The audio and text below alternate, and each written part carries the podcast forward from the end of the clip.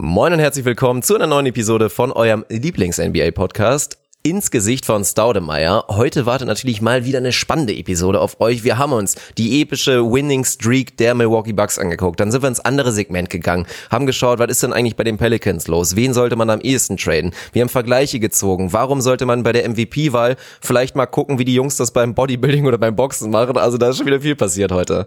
Es ist absolut viel passiert. Vor allem auch die Frage gestellt, was Rick Carlisle eigentlich in seiner Freizeit so macht. Also auch das ein bisschen spannende Off-Topic-Eskalation. Und zu guter Letzt, beziehungsweise rein chronologisch am Anfang, haben wir tatsächlich Read My Mind, unsere neueste Rubrik, nochmal aufleben lassen.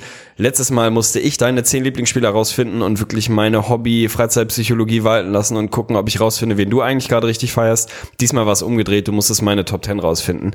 Es war auf jeden Fall maximal spannend. Also reinhören lohnt sich. Viel Spaß bei der Episode, ihr Lieben. Buckle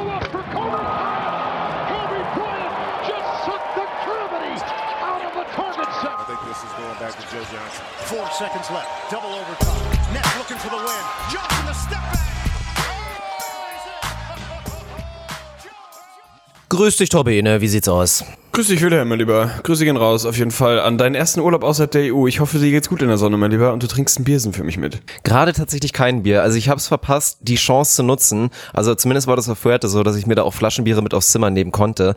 Diesmal habe ich es irgendwie einfach nicht gemacht. Aber ich kann dir schon sagen, wir haben ja ein bisschen Zeitverschiebung. Bei dir ist es, glaube ich, gerade schon später Nachmittag. Bei mir früher Nachmittag sind ja zwei Stunden dazwischen. Und ich habe mir in der prallen Mittagssonne drei, vier kleine zumindest reingestellt. Das kann ich dir sagen. Das beruhigt mich natürlich. Bei mir ist tatsächlich schon wieder 16.40 Uhr, um auch den, äh, den Kram mal wieder abgehakt zu haken. Äh, und ey, ohne Scheiß, es ist halt einfach schon wieder dunkel. Ich hasse es. Ich bin so, ich bin wirklich in so einer Winterdepression Boah, dann ist der angekommen. Kontrast ja so heftig Das von unseren so Aufnahmeorten gerade. Es ist komplett dunkel draußen und ich sitze Oh, hier und habe das Gefühl, ey. ich bin gerade aufgestanden. Es fuckt mich einfach nur noch ab, ganz ehrlich. Also ich glaube, die EGVS-Auswanderung muss früher oder später passieren. Irgendwo hin, wo das Klima ein bisschen nicer ist. Bei dir renne ich da eh offene Türen ein, das weiß ich. Ja. Vielleicht irgendein so ein Bergdorf, weiß ich auch nicht, auf Madeira oder so. Das können wir mal angehen. Oh, das hört sich auf jeden Fall sehr nett an. Ja, also wirklich, es könnte kaum anderes sehr, sein, erfinde ich jetzt einfach mal das Wort.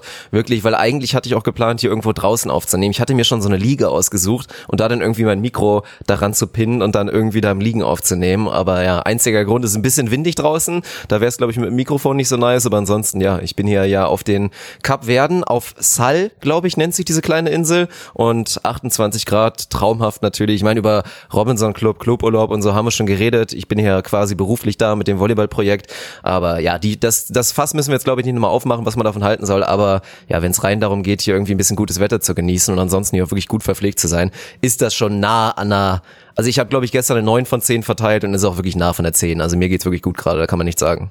Ich finde so herrlich, dass du quasi beruflich sagst und ich freue mich wirklich auf den Moment, an dem du wirklich mal einen Satz einfach so eiskalt stehen lässt und sagst, ich bin beruflich hier und nicht quasi und so ein bisschen kleines bisschen. Ja, im und das Prinzip in ist so es eine ja so. Mischform.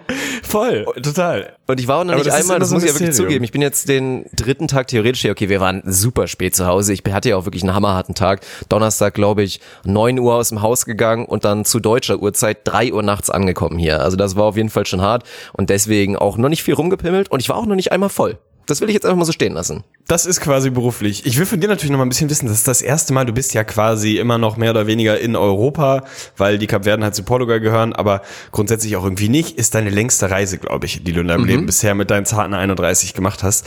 Wie ist dir ergangen? Also wie ist das für dich? Ist das was Besonderes? Hast du diesen, hast du diesen Reiz gemerkt, ich verlasse jetzt gerade die Europäische Union, zumindest mal kurz, oder meinen Kontinent oder was auch immer? Also wie fühlt sich das an? Oder ist es einfach nur ein längerer Flug, als wärst du wieder mal nach Malle geflogen?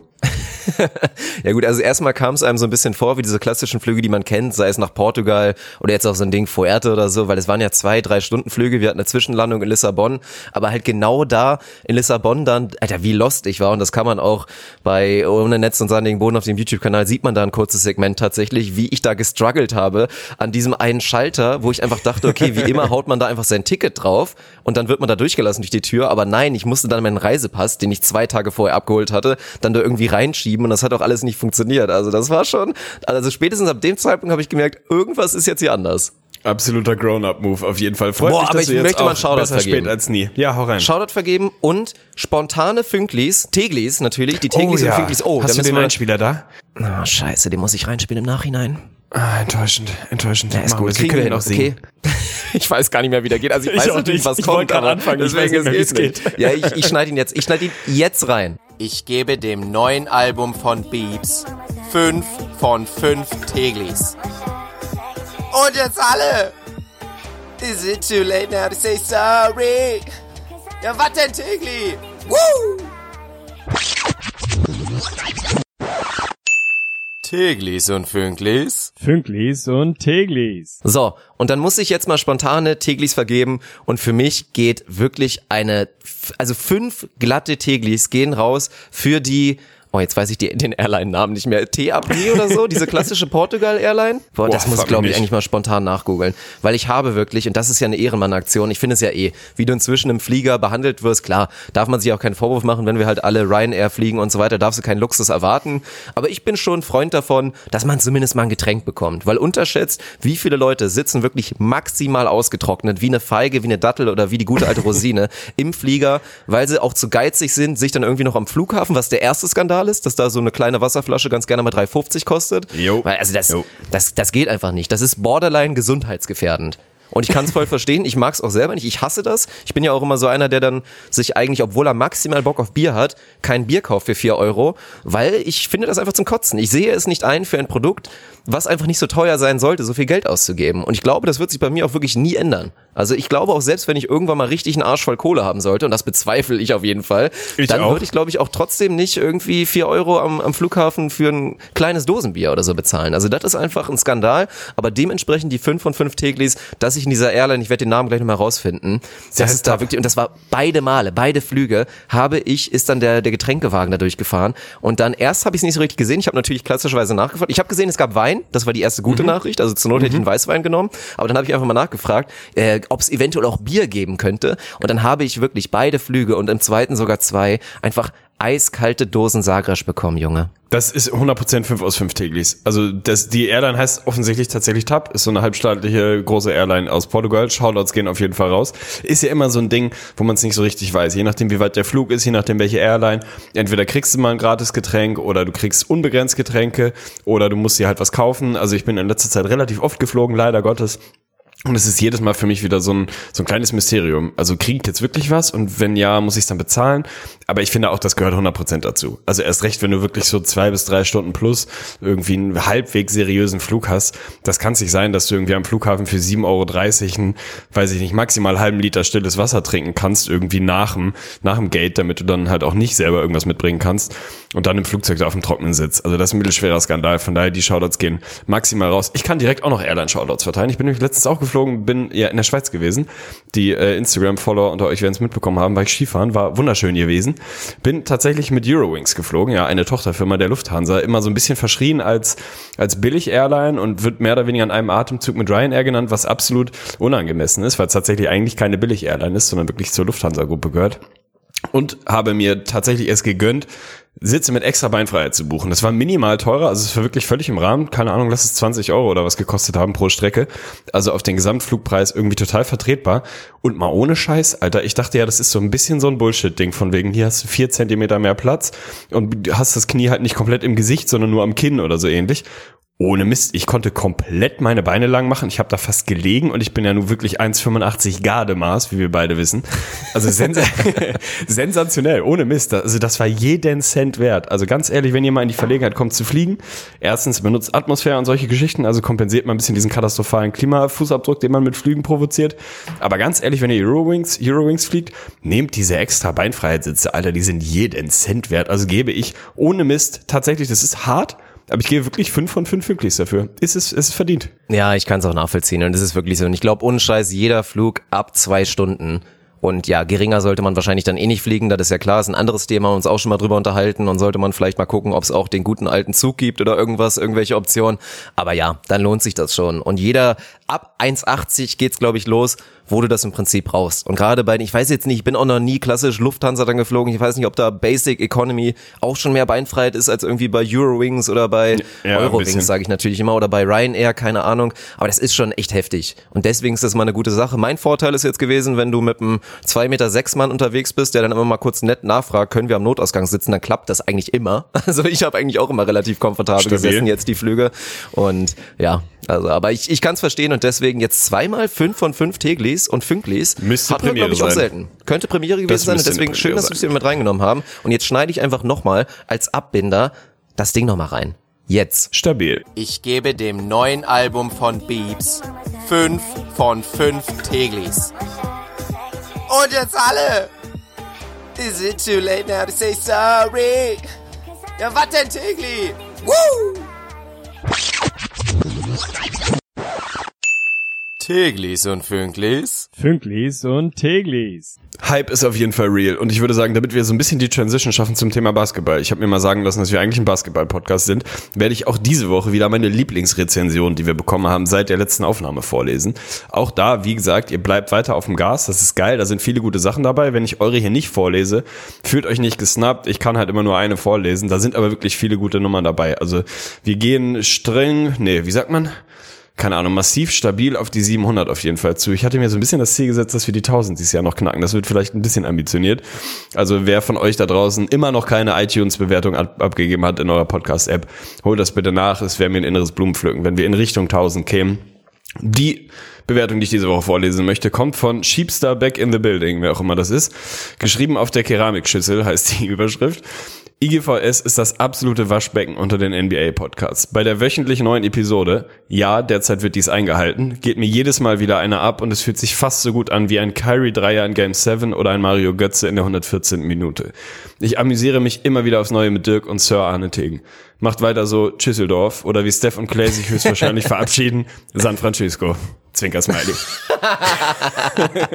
Alter, ey. Nach Gönchester United hatten wir jetzt auch noch hier. Ja. Das ist ja großartig. San Francisco Also, und äh, Düsseldorf. Ah, es ist ja, herrlich. ganz, ganz stark. Also ja, an der Stelle natürlich mal den Aufruf, gebt euch da weiter Mühe, bleibt weiter auf dem Gas. Und klar, es macht schon Sinn, da jetzt kurz mal zu sagen, wir kriegen 400 neue Rezensionen, ist halt schwer, wenn wirklich der Großteil oder viele es auch einfach schon gemacht haben. Also viele von den Jungs, die du halt auch wirklich begeistern kannst, weil man darf es ja nicht vergessen, der Durchschnittsmensch oder der Durchschnittsdeutsche ist faul wirklich wie ein Stück Scheiße, das bin ich ja auch selber und gibt sich da einfach nicht die Mühe dazu sagen, obwohl ich den beiden Jungs da jetzt, obwohl ich die sehr gerne mag und ich denen mit einer ganz leichten Sache einen riesen Gefallen tun könnte, mache ich es trotzdem nicht. Es ist im Prinzip, wenn man es so ausspricht, ganz ehrlich, ein ganz harter 62er und eigentlich auch wirklich eine Kackaktion, aber wirklich komplett ernst gemeint. Ich kann es nachvollziehen. Aber jeden, den wir jetzt vielleicht noch mal ein kleines bisschen motiviert haben und wie gesagt, der unterschätzte Faktor. Und ich würde jetzt mal den Aufruf starten.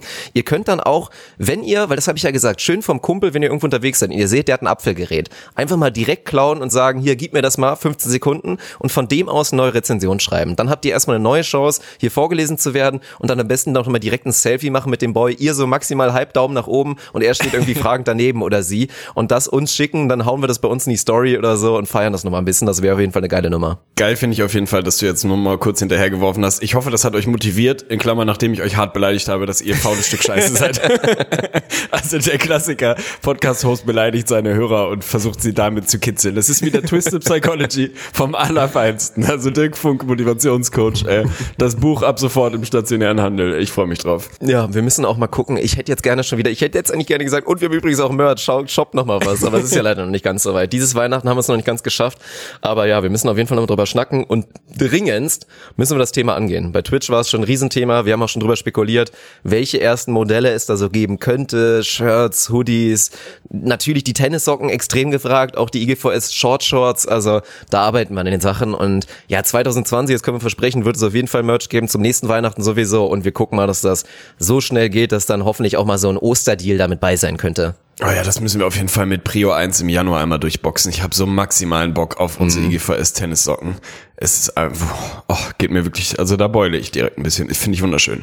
Da beule ich. Das ist auch auf jeden Fall eine schöne Ausdrucksweise. Ja, wollen wir diesmal, weil es steht ja natürlich noch aus, das haben wir letztes Mal auch direkt zu Anfang gemacht. Und ich glaube, unsere Rubrik Read My Mind, ehrlich gesagt, war jetzt einfach keine Zeit, das groß zu groß vorzubereiten mit dem Einspieler. Aber ich glaube, die Rückmeldung, die wir bekommen haben, waren eigentlich einstimmig und die Leute haben gesagt, ich feiere das auf jeden Fall und wir sollen das gerne etablieren. Dann natürlich mit Themen XY. Letztes Mal hatten wir meine Top 10 Lieblingsspieler, natürlich in einem minimalen Power Ranking festgezurrt und Arne hatte die Aufgabe zu sagen, welche sind es denn dann? Und selbstverständlich bleibt jetzt noch über, ja, welche sind es denn von Arne? Und ich bin da vor allen Dingen auch sehr gespannt, weil ich glaube, ich würde es einfach mal eine These, als These in den Raum stellen. Bei mir war es für, also nicht nur für dich leichter, sondern auch für die Hörer leichter, meine Top 10 Spieler aufzuzählen, als es, glaube ich, bei dir ist. Weil ich, ey, ohne Scheiß, wir nehmen immer zusammen auf und so und unsere Connection ist mehr als real. Aber ich glaube nicht, dass ich das so gut machen werde, ganz ehrlich. Ja, ich glaube, du hast deine halt auch schon ein bisschen mehr zu Protokoll gegeben, immer mal wieder. Natürlich dann auch auf anderen Kanälen, sei es auf Twitch oder früher auf YouTube. Da hat man, glaube ich, ein bisschen größere Bandbreite an Auswahlmöglichkeiten, wer, wer es denn bei dir sein könnte. Bei mir, ich habe das selber in der Vorbereitung natürlich nochmal irgendwie sehr auf den Prüfstein gestellt. Einige fallen mir sehr, sehr leicht, die werden dir auch sehr, sehr leicht fallen. Also ich glaube, als ich deine versucht habe zu definieren, hatte ich sofort fünf Logs und die waren auch alle natürlich relativ eindeutig richtig und danach wurde es dann ein bisschen tricky. Und ganz ehrlich, ich selber hatte riesige Probleme ab Platz, ich würde sagen sechs. Beziehungsweise, ja, doch. Also ich habe sechs Logs bei mir hier drin. Danach wurde es wirklich schwierig. Da habe ich dann 40 Kandidaten für die letzten vier Spots. Konnte mich selber nicht so hundertprozentig entscheiden. Dementsprechend wird es für dich wahnsinnig schwer und es würde mich ehrlicherweise schockieren, wenn du es schaffst, alle zehn zu kriegen. Ich habe im kurzen Vorgespräch schon gesagt, ich rechne ehrlicherweise damit, dass du bei acht landest. Denn auch du hast natürlich drei Strikes, also du darfst dreimal daneben liegen. Dann musst du einloggen und dann schauen wir mal, wie weit du kommst. Die sechs, da mache ich mir keine Sorgen. Sieben und acht, glaube ich, kriegst du irgendwie noch rausgegrindet. Vielleicht auch nur sieben. Danach ist es, ist es wahnsinnig schwer, weil ganz ehrlich, macht's mal bei euch selbst. So, wer soll's denn wissen? Da gibt es einfach so wahnsinnig viel Auswahl, wenn man nicht so ganz klare Logs hat. Ich bin gespannt, wie du die schlägst. Freue mich, dass Read My Mind am Start ist. Und freue mich, dass wenn bei dir mal wieder ein bisschen weniger beruflich turbulente Phasen eingetreten sind. Schön, dass ich das mal sagen kann, andersrum. Das fühlt sich wirklich gut an.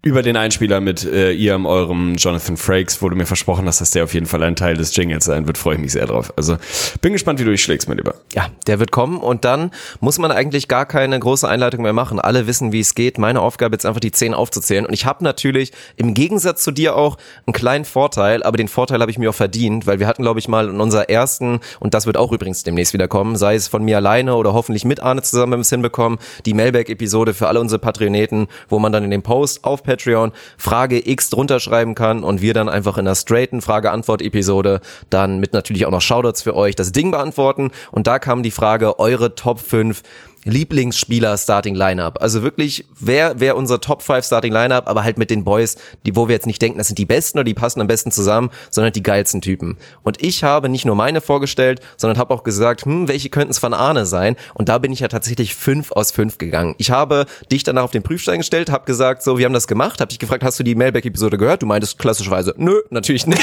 Und dann haben wir, sind wir das Ganze durchgegangen und tatsächlich habe ich jeden einzelnen Spieler richtig predicted. Und dein Starting Five Lineup, deiner Lieblingsspieler in dem Sinne, war damals Mike Conley auf der 1, Clay Thompson auf der 2, Jimmy auf der 3, Otto Porter Jr. auf der 4 und dann auf der 5 Jonas Valanciunas, ein bisschen low-key.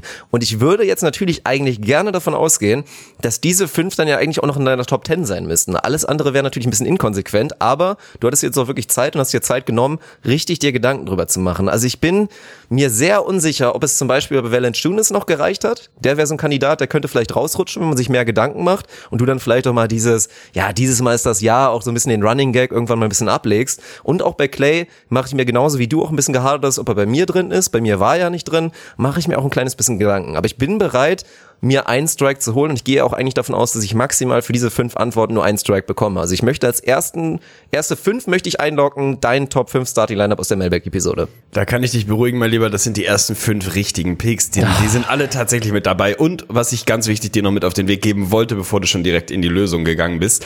Bei mir, die, der Fairness halber, weil du mir das vorher auch so ein bisschen gesagt hast, ist es nicht wirklich ein Power Ranking. Also bei mir ist es eher etwas ein bisschen grundsätzlicheres. Es ist nicht so, nicht so super aktuell geprägt, was dann Mm, okay. hin, hin, Zwinker, Zwinker auch bedeutet, dass potenziell verletzte Jungs, die ich sehr gerne mag, hier durchaus mit dabei wären. Also ich habe da zum Beispiel bei einem Clay dann nicht drüber nachgedacht, ihn hier rauszuwerfen. Und es gibt ja noch so einen anderen Spieler, den ich ganz cool finde, der aktuell Schwierigkeiten hat, Basketball zu spielen.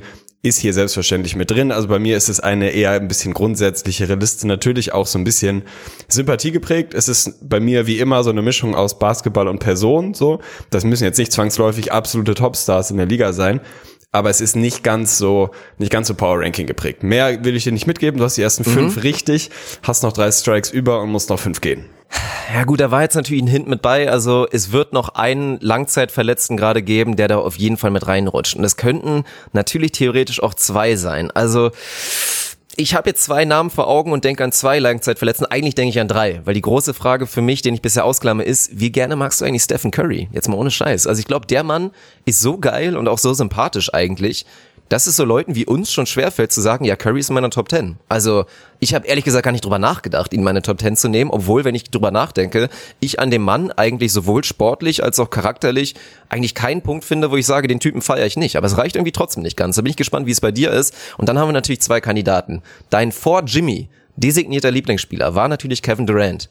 Du hast gesagt, ich glaube, wir hatten schon mal eine Episode, da meintest du, wenn vorher 10 von 10 Liebe war, ist es inzwischen nur noch eine 7 von 10. Reichen diese 7 von 10 trotzdem noch aus, ob er in der Top 10 ist? Und dann denke ich an den dritten Kandidaten und denke natürlich an dein Double und auch einen Mann, den du ja auch sportlich feierst und es nicht nur irgendwie ein Gag ist, Yusuf Nurkic von den Portland Trailblazers, den sie auch ja dringend wieder zurückbräuchten. Man spekuliert gerade, dass es Ende Februar sein könnte. Müssen wir wann anders drüber reden. Also die drei Jungs habe ich im Kopf. Und dann komm, ich probier's einfach Tisch. Ich probiere es einfach mal direkt und ich bin jetzt einfach mal gespannt. Aus Interesse, weil ich es wissen will, reicht es noch für Kevin Durant. Ich logge Kevin Durant als richtige Antwort ein. Es reicht für Kevin Durant und es reicht tatsächlich immer noch auf Platz zwei. Also ich habe das Oh, hier für mich okay, auch tatsächlich in eine Liste. Das überrascht ja, ja. Ich habe das in eine Reihenfolge versucht zu bringen, der Fairness halber.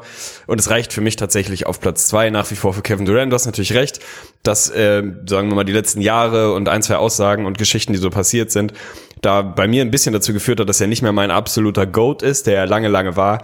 Aber ganz ehrlich, der, Ab, äh, ich sag mal, der, der Abschwung ist nicht so krass, als dass er da wirklich weiter rausrutschen würde in der Top 10. Ganz klares Lock. Er bleibt mein ehemaliger Lieblingsspieler, meine absolute Nummer zwei aktuell. Und ich glaube, wenn er wieder auf dem Platz ist und hoffentlich ansatzweise der Alte ist, dann wird er auch wieder aus der sieben vielleicht auch wieder eine achteinhalb.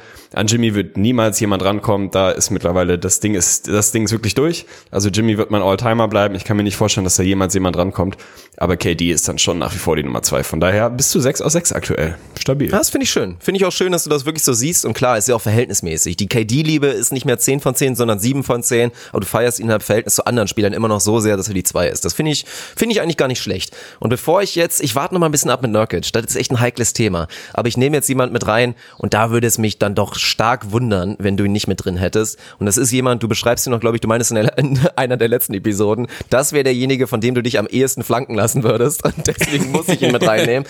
Und es ist Al Horford. Äh, Den lockst du ein, den hast du völlig verdient eingeloggt. Der ist definitiv mit drin. Habe ich mich ein bisschen schwer getan, aber er ist mit drin. Sehr gut, dann habe ich schon sieben tatsächlich. Dann habe ich ja fast Das schon das Ziel erreicht. stabil. Ja. Hab jetzt noch drei Strikes offen, aber wir haben es bei dir auch letztes Mal gehört in der Episode. Das ist hinten raus deutlich schwieriger geworden. Ich würde jetzt mal den ersten Spieler mit reinwerfen wollen, wo wir tatsächlich die erste und einzige Übereinstimmung bisher hätten, was ja eigentlich auch schon verwunderlich ist. Wir sind uns oft sehr, sehr einig, was Basketballthemen angeht, aber wir sehen schon bei den Lieblingsspielern, sind wir dann doch ein bisschen auseinander. Ich, mich würde es aber dann doch auch sehr stark wundern und auch bei mir hat's gereicht, auch nicht in der Starting Five, aber dann eher halt hinten raus auf den Positionen, weiß nicht, so sechs bis acht, neun oder so. Gordon Hayward würde ich eigentlich von ausgehen, ist ebenfalls bei dir mit dabei. Ist ebenfalls mit dabei, ist tatsächlich, Spoiler, die einzige Überschneidung. Also du musst deine 10 nicht mehr durchgehen und gucken, ob ich da einen dabei habe. Ist kein, kein Hab ich mir gedacht. glaube ich. Wäre auch keiner dabei gewesen. Aber Hayward, ich habe mich ein bisschen schwer getan, ehrlicherweise, weil es wirklich hinten raus echt eng wird. Jetzt, wo er gerade wieder echt solide aufblüht, richtig, richtig schön und geilen ästhetischen Basketball spielt, ist er dann für mich doch ein klares Lock im Zweifel am Ende gewesen. Also es war ein weiter Weg dahin, aber ich habe ihn dann hier für mich auch in meine mehr oder weniger Locks mit einsortiert. Also es gab eigentlich keinen Moment, an dem Hayward gedroht hat, hier rauszufallen. Von daher bist du jetzt bei 8 aus 8, hast noch keinen Strike, aber jetzt Jetzt geht das los. Also ich kann hier mal durchgucken. Ich habe hier jetzt noch natürlich meine zwei offen und ich habe noch eins, zwei, drei, vier, fünf, locker zwölf Namen hier stehen, die ich Honorable wirklich Mentions, als, oder was? Ja, nicht, nee, eben nicht Honorable Mentions, da hätte ich bestimmt noch 25, sondern wirklich zwölf Namen, wo ich hier ganz klar sagen würde, ein richtiger Snap. Hätte ich Ja, unfassbar gerne drin gehabt. Ich habe wahrscheinlich jeden davon schon mal als einen meiner Top 10 Lieblinge bezeichnet. Ich würde sie emotional alle gerne mit reinnehmen. Irgendwo muss man den Cut machen. Insofern sind es dann eben doch nur noch zwei, die es geschafft haben. Und da, also es würde mich schockieren, wenn du drauf kommst. Aber bitte, ey, du hast noch drei Strikes. Ja, es ist auch, also es geht jetzt immer mehr in die Richtung, dass ich mir denke, oh ja, der wäre eigentlich auch noch dabei und so weiter. Ich gucke jetzt gerade vor allen Dingen auch echt nochmal auf den, auf den Raptors-Kader und denk mir eigentlich, irgendein Raptor muss doch mit dabei sein. Und da gucke ich, also ich, du bist ja auch ein riesen Siakam-Fan jetzt schon, aber ich glaube, das reicht noch nicht, weil du auch gesagt hast, es ist kein Power-Ranking. Du bist ein Lowry-Fan, reicht aber glaube ich auch nicht. Du bist auch ein Van Fleet-Fan, aber das dürfte auch noch nicht reichen. Sergi Bakker gibt's ja natürlich eine, eine große Backstory auch in dem Podcast und den Mann magst du auch sehr gerne, findest ihn auch sehr schön und das auch vollkommen zurecht. Wir gehen beide Absolut. davon aus, dass er einen wunderschönen Schwengel hat und der auch ein massiver Prängel sein könnte. Ich guck dann aber doch eher auf die große Position und guck auf den Starter der Toronto Raptors und ich würde jetzt einfach mal, du hast es auch betitelt, er hat die dicksten Eier der kompletten NBA, die Cojones, Mr. Cojones und ich sage jetzt einfach mal Marcus Holl, wenn das der erste Strike ist, kann ich damit auch leben. Dann kann ich damit leben. Es ist knapp. Und äh, er ist einer von den Namen, die hier bei mir noch auf dem äh, Zettel, wollte ich gerade sagen, es ist ein digitaler Zettel, Shoutout, äh, die hier draufstehen als tatsächlich als Snap, ähm, hat es nicht geschafft. Aber ich kann dir vielleicht, um dir einen minimalen hinzugeben, denn du hast das letztes Mal auch, ge auch gemacht, sagen wir mal, ein Spieler, der seine Position bekleidet, ist mit im Roster. Also einer der beiden Jungs ist tatsächlich sowas, was man einfach echt heute ehrlicherweise immer noch einen Center nennen würde. Oha, okay. Das ist natürlich, dann bin ich gespannt. Du hättest mir den Spoiler, glaube ich, nicht genannt, wenn es Nurkic gewesen wäre. Also ich glaube, Nurkic reicht inzwischen eigentlich nicht mehr. Da muss ich jetzt eigentlich einsagen und das muss ich eigentlich auch nochmal austesten. Und wenn es der zweite Strike ist, kann ich da auch mitleben. Aber du bist schon auch wirklich ein sehr, sehr großer und wesentlich größerer Fan von Kawhi Leonard als ich. Und von daher muss ich es jetzt einfach auch nochmal sagen und bin gespannt, ob es da für dich reicht oder ob auch, weil er halt so ein bisschen der Terminator ist, das, der Roboter, dass da zu wenig Sympathie rüberkommt, dass du sagst, den kann ich damit nicht mehr reinnehmen. Also ich, ich log ihn ein. Ist leider dein zweiter Strike und ist würde ich sagen, wahrscheinlich sogar der Strike, der mir am meisten wehgetan hat. Also ich hatte ihn zwischendurch mit drin, ich habe ihn dann hinten raus tatsächlich rausgeworfen. Ich kann gar nicht genau sagen, warum. Also all das, was man an Kawhi nicht so gerne mag, so dieses, ja, keine Mimik und irgendwie nicht so richtig polarisierend, sondern irgendwie so ein bisschen nichtssagend in der Attitüde. Ich feiere das massiv, sportlich über jeden Zweifel erhaben und ich liebe Two-Way-Guys so, das ist auch keine große Neuigkeit. Und gerade Wings, die irgendwie verteidigen und scoren können, normalerweise bei mir absolutes Lock. Ich meine, ich habe Otto Porter Jr. drin, der halt ungefähr das gleiche Profil bloß in 1% so gut wie Kawhi hat. Insofern gibt es keine richtig rationale Erklärung, aber irgendwie hat er den Cut dann doch nicht geschafft, weil hier zwei Jungs dabei sind, die ich einfach, ich habe dann so ein bisschen überlegt, keine Ahnung, mit wem würde ich gerne mal Bier trinken gehen oder wahlweise, wem gucke ich wirklich wahnsinnig gerne beim Basketballspielen zu und so krass geil ich Kawhi Leonard finde.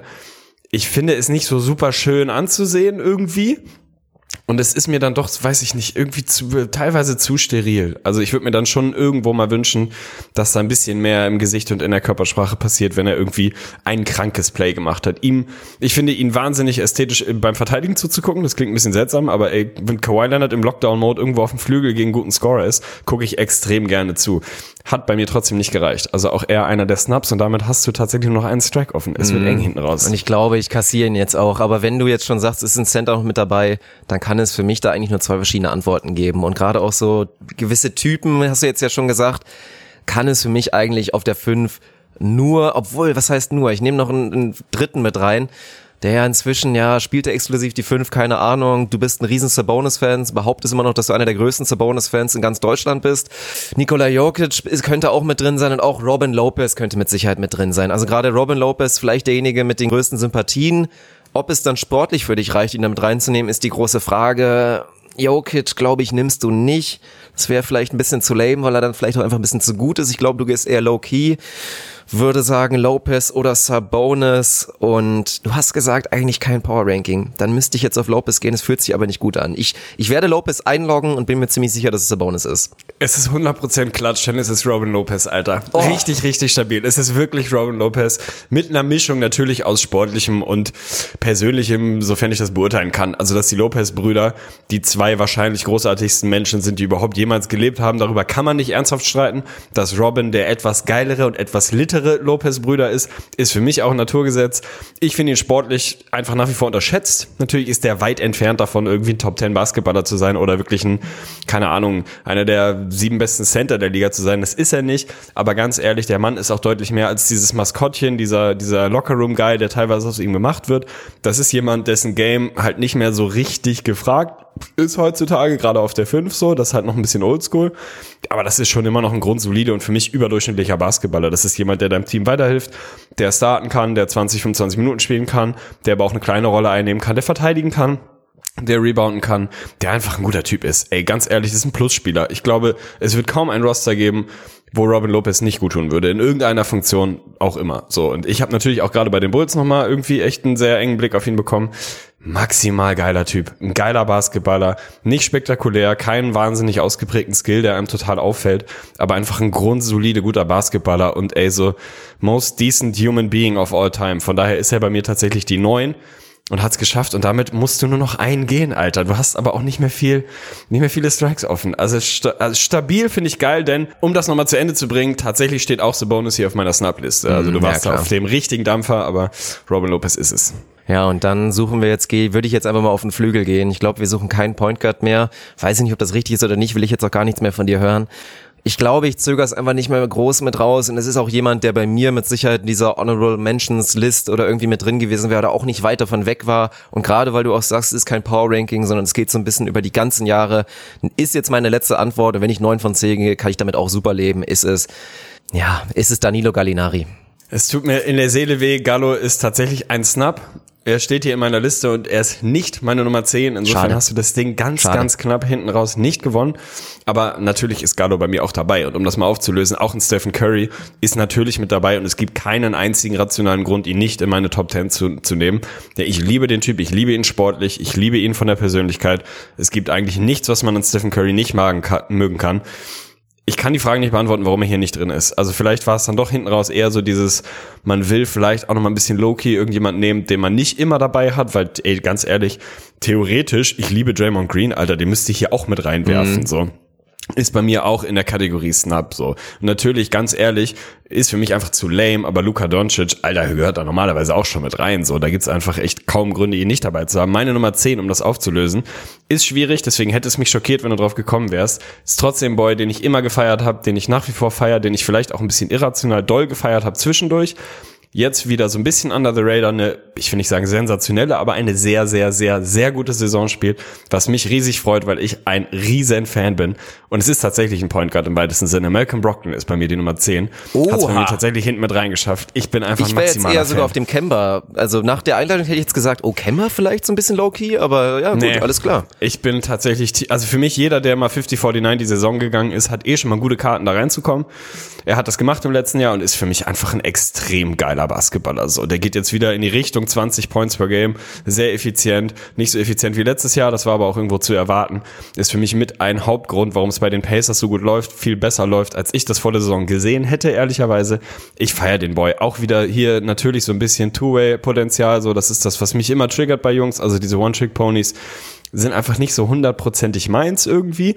Deswegen sind hier, wenn man meine Liste mal durchgeht, außer Robert Lopez, der offensiv jetzt nicht so das krasseste Skillset hat, kann man eigentlich all meinen Jungs unterstellen, dass sie zumindest Two-Way-mäßig sagen wir mal, Potenzial haben. Also da ist niemand dabei, der an einem der beiden Enden außer Lopez offensiv, da ist halt nicht so super viel Skill, der da irgendwie äh, eindimensional wäre. Das sind alles Jungs, die können scoren, das sind alles Jungs, die können verteidigen. Das triggert mich immer. Brockton, die Länge ist einfach für mich ist ein geiler Typ. Ich freue mich, dass er eine gute Saison spielt. Der ist meine 10. Um meine Snaps noch mal ein bisschen durchzugehen. Tatsächlich, du hast sehr, sehr viele davon genannt. Natürlich, Gallo habe ich ganz lange mit auf dem Zettel gehabt.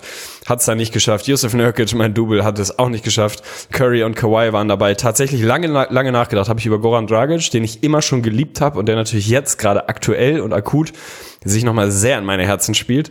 Hat dann trotzdem nicht gereicht. Ich habe tatsächlich auch eine maximale Schwäche für Joe Harris. Habe ich auch lange drüber nachgedacht. Reicht da nicht für Top 10, Top 15, Top 20 wäre dabei. Und dann so ein paar Kandidaten, die einfach für mich im Herzen immer geile Zocker sein werden. Andre Iguodala, ein Paul Millsap, den ich liebe, der auch endlich zum Glück mal wieder eine gute Saison spielt. Ein Draymond habe ich schon gesagt. Marcus Smart. Für mich tatsächlich wahrscheinlich am knappsten dran war völlig irrational Tash Gibson. Ey, ich liebe den Mann. Ich liebe Tash Gibson. Ich weiß nicht genau warum. Hat es natürlich auch nicht geschafft. Und du hattest vorhin die Raptors angesprochen. Natürlich ist ein Marc Gasol mit in der, in der Snap-Liste, ein Ibaka auch und tatsächlich vielleicht am ehesten noch so ein OG Ananobi. Der hat halt noch nicht genügend Jahre gezockt, so als dass ich ihn hier wirklich mit reinwerfen könnte. Letzter Snap für mich, Josh Richardson 14 finde ich auch einfach einen geilen Macker, aber das reicht noch nicht gegen die anderen. Von daher, ey, 9 aus 10, Alter. Deutlich besser geschlagen als ich. Also Chapeau Klack, ey.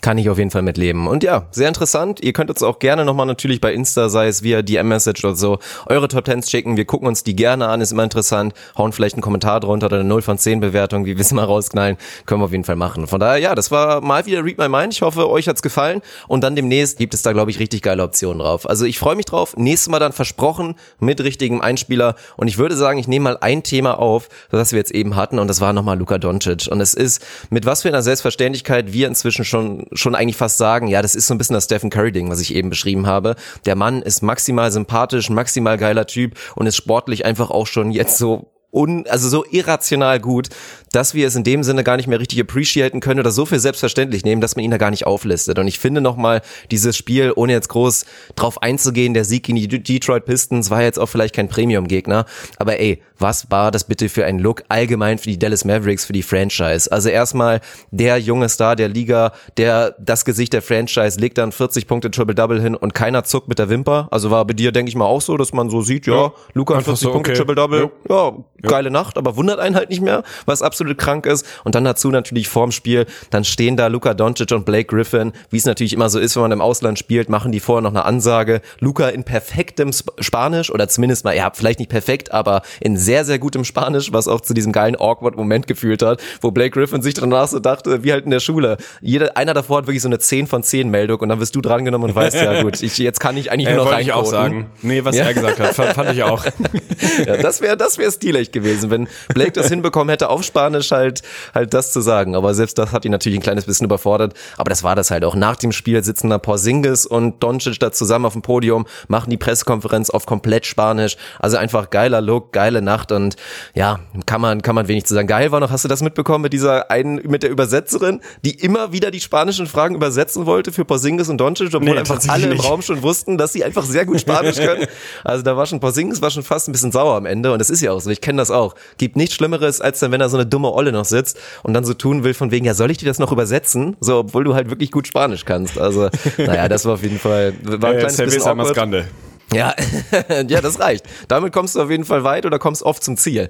Sagen wir es mal so. Aber ich will jetzt auch gar nicht über die, über die Mavs haben wir natürlich auch schon viel geredet. Man muss auf jeden Fall einen Shoutout verteilen. Auch so ein bisschen, auch so ein bisschen low-key ist jetzt wieder so ein Ding halt echt mit Tim Hardaway Jr. Also, wir haben Ja. viel über ihn geredet und haben auch immer gesagt, ja, theoretisch wäre jemand, der da auch gar nicht so schlecht reinpasst, aber praktisch wissen wir einfach aus den letzten Jahren, der wird diese Rolle höchstwahrscheinlich nicht erfüllen müssen, gerade wenn man bedenkt, was er für einen Vertrag hat. Und da hat man immer gedacht, ja, wenn du den ersetzen kannst mit einem Typ natürlich Gary Harris oder was ich immer gesagt habe, so die Klassiker, dann wären die Mavs nochmal ein richtiges Stück besser. Man muss einfach mal ganz ehrlich dazu sagen, alter Schwede, also Tim Hardaway Jr., seitdem er im Starting Lineup ist, liefert er wirklich komplett und seitdem muss man ja auch sagen, hat sich's bei den Mavs halt umgedreht und es geht nicht mehr nur darum, dass die Starters pari pari spielen und dann irgendwie die Bank reinkommt und rasiert und danach Luca Klatsch übernimmt. Nein, das Starting Lineup rasiert einfach komplett. Also da natürlich auch Lob geht raus in Rick Carlisle, fühlt sich so an, als ob die Mavs da jetzt ihre Rotations gefunden haben und dann wird's jetzt natürlich wahnsinnig spannend und da will ich direkt mal deine Meinung hören. Jetzt ist aber wirklich auch nicht make or break it, natürlich nicht. Die Mavs haben komplettes Lock schon bekommen auf die Playoffs und mir geht ein Herz auf, wenn ich das nochmal betonen kann. Aber jetzt wird's hart. Jetzt wartet erstmal ein fünf Spieler Auswärtsstint oder nicht Auswärtsstint, aber Oststint, nämlich die Top 5 des Ostens wartet jetzt auf die Dallas Mavericks. Erstmal jetzt gegen Miami, gegen deine Heat, dann auswärts gegen die Bucks, dann zu Hause gegen die Celtics, dann die 76ers, dann die Raptors und ja, geht eigentlich auch noch hart weiter. Danach die Spurs zwar zu Hause, Lakers nochmal auswärts, Thunder auswärts, ist auch haarig. Also die nächsten zehn Spiele werden sehr interessant und da will ich dich natürlich mal direkt fragen, rein vom Gefühl her, natürlich einige auch nicht Patronierten werden jetzt die Episode wahrscheinlich schon nach dem Bucks-Spiel vielleicht sogar hören, aber dein Gefühl, was sagt dir das? Erstmal rein diesen Oststint in die Top 5, was traust du den Mavs dazu? Ah, Finde ich wahnsinnig schwierig, weil ganz ehrlich, ich war eigentlich immer noch so in den letzten Spielen und in den letzten Wochen so auf dem Trip, wenn sie dann wirklich die Top-Teams vor der Flinte haben, dann wird es schwer. Das war immer noch meine Erwartung, dass es dann wirklich eng werden kann.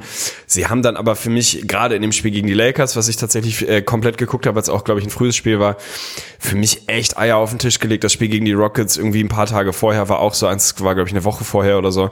Einfach so richtige Qualitätswins, wo sie gute Teams geschlagen haben, die nicht irgendwie gerestet haben, die nicht irgendwie krass im Back-to-Back gefangen waren, sondern einfach wirklich Qualitätsspiele gewonnen haben. Und das war für mich so ein bisschen der Moment des ja, Erwachsenwerdens ist der falsche Begriff so, ne? Aber das war für mich so der Moment, wo ich die Mavs wirklich bei, auch bei mir auf meiner eigenen Rechnung richtig ehrlich legitimiert habe. Das ist einfach wirklich ein richtig ehrlich gutes Team. Das ist nicht nur so ein Doncic hat eine kranke Hotstreak und Lineups funktionieren und Bänke funktionieren und sie haben vielleicht nicht den härtesten Schedule und haben mal ein paar schwache Teams abgeschossen und irgendwie den Warriors mal 140 eingeschenkt und den Cavs 140 eingeschenkt, sondern sie haben halt auch die Raptors geschlagen, sie haben die Spurs geschlagen, die Rockets, die Lakers, so die Suns, die mittlerweile kein richtig gutes Team mehr sind, aber trotzdem muss auch erstmal schlagen. Also da waren einfach echte Qualitätswins dabei.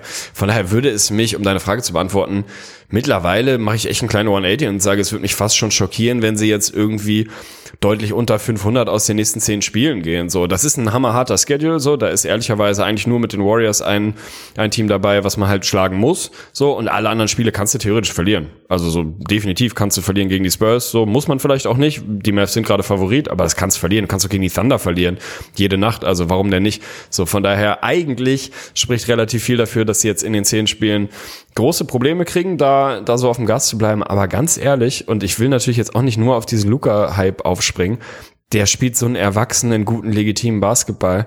Das ist einfach ein sackgutes Team, so. Und ich glaube, dass sie mindestens die Chance haben, da 5 und 5 zu gehen. Und ich glaube, bei allem Hype, so würden die Mavs das wahrscheinlich unterschreiben, wenn man ihnen sagt, ihr geht 5 und 5 aus den nächsten 10 würden sie vermutlich sagen, ja, okay, nehmen wir, dann zementieren wir da weiterhin unseren klaren Playoff-Spot. Und dann machen wir das. Also ganz ehrlich, ich bin nicht bereit, den Mavs jetzt irgendwie zu sagen, dass sie hier große Probleme kriegen in den nächsten zehn Spielen, dass sie vielleicht überperformt hätten oder was. Gegen die Heat ist natürlich nicht zu holen, das ist ein Sensationsteam, aber danach können sie für mich meinetwegen alles schlagen. Also so, natürlich kann es passieren, dass du jetzt gerade mal gegen die Heat verlierst, die einfach ein saugutes Team sind, gegen die Bucks, über die wir gleich nochmal ein bisschen sprechen müssen, verlierst. Dann verlierst du vielleicht auch nochmal gegen die Celtics und dann gehst du schon mit so einem 0-3 in diesen Stint, so, das fühlt sich dann ein bisschen scheiße an, aber wie gesagt, für mich sind die Mavs legitim, gut genug, dass man sie ernst nehmen muss und dass man ihnen auch in so einem, nicht Roadtrip, aber in so einem harten Stint, in so einem Schedule-Abschnitt, der einfach fies ist, zutrauen muss, dass sie das Ding da verhältnismäßig unbeschadet überstehen. Und ich mache mir echt, ich mache mir null Sorgen mehr um die Mavs und das ist, finde ich, sensationell. Ja, ich bin extrem gespannt, gerade was jetzt defensiv natürlich auf Luca warten wird, weil ich nehme jetzt mal die Celtics vielleicht minimal raus, sind das für mich vier Teams, die halt alle in der Lage sind, wenn sie Bock drauf haben. Ich glaube, das wird passieren. Ich glaube, jetzt so ein, so ein Matchup gegen die Mavs ist dann schon auch so ein Statement-Spiel für diese Top-Teams, da sagen die, okay, darauf bereiten wir uns jetzt vielleicht nochmal eine Stunde länger vor, als wir es sonst machen würden in der Regular Season und wir schauen uns das nochmal ganz genau an, was auch die anderen Teams hier, was die Nuggets gemacht haben gegen Doncic, was die Clippers gemacht haben gegen Doncic und versuchen halt wirklich uns ein Defensive Scheme zu erstellen, wie wir den Mann stoppen können, falls wir in den Finals auf die Dallas Mavericks treten sollen. Also ist ja auch, muss man ja auch nochmal betonen. Deswegen sind diese Matchups ja auch halb so wild. Es geht letztendlich um einen Win, einen von 82, aber ich glaube, da wird schon ein kleines bisschen Feuer drin sein. Und da bin ich natürlich gespannt, gerade so bei den Sixers oder natürlich auch bei den Heat, was da defensiv so auf Luca wartet. Aber momentan, ja, mache ich mir da eigentlich auch wenig Sorgen. Ob sie jetzt da drei von gewinnen, von den fünf oder nur zwei, ist ja am Ende auch alles, alles letztendlich gar nicht so wichtig. Es, es überwiegt einfach dieses ganze Überragende der Mavs und das ja, wobei man echt sagen muss, ey, diese spielen so stark in den letzten elf Spielen, wenn man nochmal reinguckt, Porzingis mit 40 aus dem Feld, 30 von draußen, Stats lesen sich schlimm an, aber auch da, selbst da würde ich sagen, gefällt mir eigentlich ganz gut. Und ich habe auch das Gefühl, dass auch die Chemistry bei den beiden immer weiter wächst und dass die Mavs immer mehr reinkommen, irgendwie auch zu sagen, okay, so gehen wir jetzt mit Porzingis auch um. Und da will ich ihm selber auch nochmal ein Lob verteilen, weil das ist nicht selbstverständlich, dass so ein Mann wie Porzingis sich jetzt da dahin stellt und auch sagt nicht irgendwie hier so, hey, jetzt hört mal auf hier mit Luca, mich gibt's auch noch und ich bin hier unser zweiter großer Star, wann kommt immer mal rein Rampenlicht, sondern er auch in dieser Pressekonferenz daneben sitzt und einfach ja hands down sagt, ey, der Mann neben uns und das hat keiner erwartet, spielt halt einfach wie, wie der MVP der Liga gerade und da muss man einfach sagen, das ist großartig und so ist es auch. Er nimmt sich in dem Sinne da auch komplett zurück, macht seine Hausaufgaben, spielt auch ja, gute Defense, wieder solide Rim Protection und deswegen ist ist wirklich vieles vieles sehr sehr gut. Die Rollenspieler funktionieren einfach, sind gut gecoacht. Von daher, ich freue mich einfach. Deswegen, ich glaube auch, die Mavs müssen wir mal gucken. Es wird natürlich immer wieder Gelegenheit geben, über Luca zu reden, aber wahrscheinlich wird es auch ein kleines bisschen abebben jetzt für uns erstmal während der Regular Season und dann wird es einfach wieder richtig spannend. Jedes einzelne Playoff-Matchup wird da halt so abgefeiert und das aber auch völlig zu Recht. Ja, 100 Prozent. Und dann ist vielleicht irgendwann auch mal wieder der Moment, wo man mehr über Rick Carlisle als Rotationsmagier, wie auch immer man ihn Ja. nennen will, halt wirklich wahrscheinlich der Typ, der am besten damit ist, Lineups zu bauen, Rotations zu bauen. Die funktionieren er mit seinem Staff. Das wird er auch nicht komplett alleine machen. Aber das finde ich schon spektakulär anzusehen, dass der einfach in der Lage ist, wahnsinnig viele funktionale, funktionierende Lineups zu bauen. Das äh, nötigt mir wahnsinnigen Respekt. Da finde ich super schön zu sehen. Ich stelle mir den noch mal so ein bisschen vor. Ich glaube, der ist einfach so ein Bastler. Ich glaube, Rick Carlisle ist ein Bastler. Das ist so, so ein Typ, der hat zu Hause im Keller wahrscheinlich so ein 5000 Teile 3D-Puzzle vom Eiffelturm, was er irgendwie bastelt und wahrscheinlich vorher noch selber mit so kleinen Pinseln angemalt hat. Ich glaube, das ist wirklich einer, der geht darin total auf in so, in so Detailverliebtheit, weißt du, sich da hinzusetzen und sich irgendwie was zu überlegen und zu tüfteln. Der hat wahrscheinlich auch so ein kleines Outfit dafür und so eine, so eine kleine Schweißerbrille auf. Ich glaube, das ist ein Tüftler. Das ist so ein bisschen der Daniel Düsentrieb der NBA. Das ist wirklich Meinst du, er hat eine Eisenbahn irgendwo im Keller? 100% eine Märklin. Der hat eine Märklin-Eisenbahn, wo er jeden Tunnel selber angemalt hat vorher und wo er wirklich selber noch den Reifenwechsel macht. Also ich glaube, das ist wirklich ein Tüftler, der da im Detail sich total verliert und das tut den Mavs wahnsinnig gut. Von daher Rick Carlisle immer einer gewesen, der, den man in der Regel so unter den Top 5 Coaches der Liga hatte. Die letzten Jahre durch nicht so großen sportlichen Erfolg ist er da, glaube ich, häufig bei vielen rausgerutscht. Wenn ich die Liste für mich gemacht habe, habe ich immer noch versucht, ihm da irgendwie den Credit zu geben, den er für mich absolut verdient hat und ihn mit reinzunehmen. Dieses Jahr absolut mit Frontrunner auf Coach of the Year, wenn man das jetzt gerade schon machen würde. Also ist, glaube ich, wieder bei allen zementiert. Bei allem, was Luca da produziert, Alter, irgendwie 30 per Game, unfassbar kranker Typ, so mit 20 Jahren ist Wahnsinn. Aber hoffe ich und glaube ich, dass Rick Carlisle darüber auch nochmal so seinen verdienten Hype bekommt. Im Spätherbst seiner Karriere ist einfach ein sackgeiler Coach, Mann. Und das, ich finde es schön zu sehen. Gute Coaching-Arbeit finde ich schön zu sehen und die sieht man bei den Mavs einfach Nacht für Nacht auf der Platte bei all dem, was Luca da macht. Und ja, auch bei der guten Entwicklung, die Porzingis in den letzten Wochen macht, der auf einem ganz guten Weg ist, noch viele, viele Schritte zu gehen hat, aber glaube ich auf dem richtigen Weg ist, ist einfach Carlisle, Mann. Ah, ist schön. Und mich freut es auch, mich freut es wirklich auch für Dirk Nowitzki, ey. Also es ist doch schön für den wahrscheinlich auch in seinem Ruhestand zu sehen. Ich bin jetzt nicht dafür verantwortlich, dass die Mavs irgendwie ins Tal der Tränen fallen und irgendwie komplett unter ferner Liefen die nächsten Jahre in der Lottery rumschimmeln, sondern ich kann mich hier zurückziehen und sie haben das nächste große Ding und bei den Mavs geht's weiter, Playoff Basketball, alles schön.